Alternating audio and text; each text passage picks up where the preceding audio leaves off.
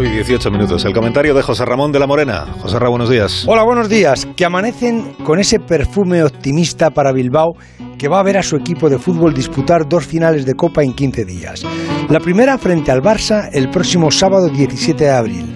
Y la segunda, el sábado 3 de abril, esa otra aplazada del año pasado contra la Real Sociedad, también en Sevilla. Porque fue desolador anoche ver caer en la orilla de la final al Levante con ese gol de Berenguer, un disparo desde fuera del área que entró con suspense porque la pelota golpeó en un jugador de Levante y luego en la cepa del poste antes de cruzar la línea.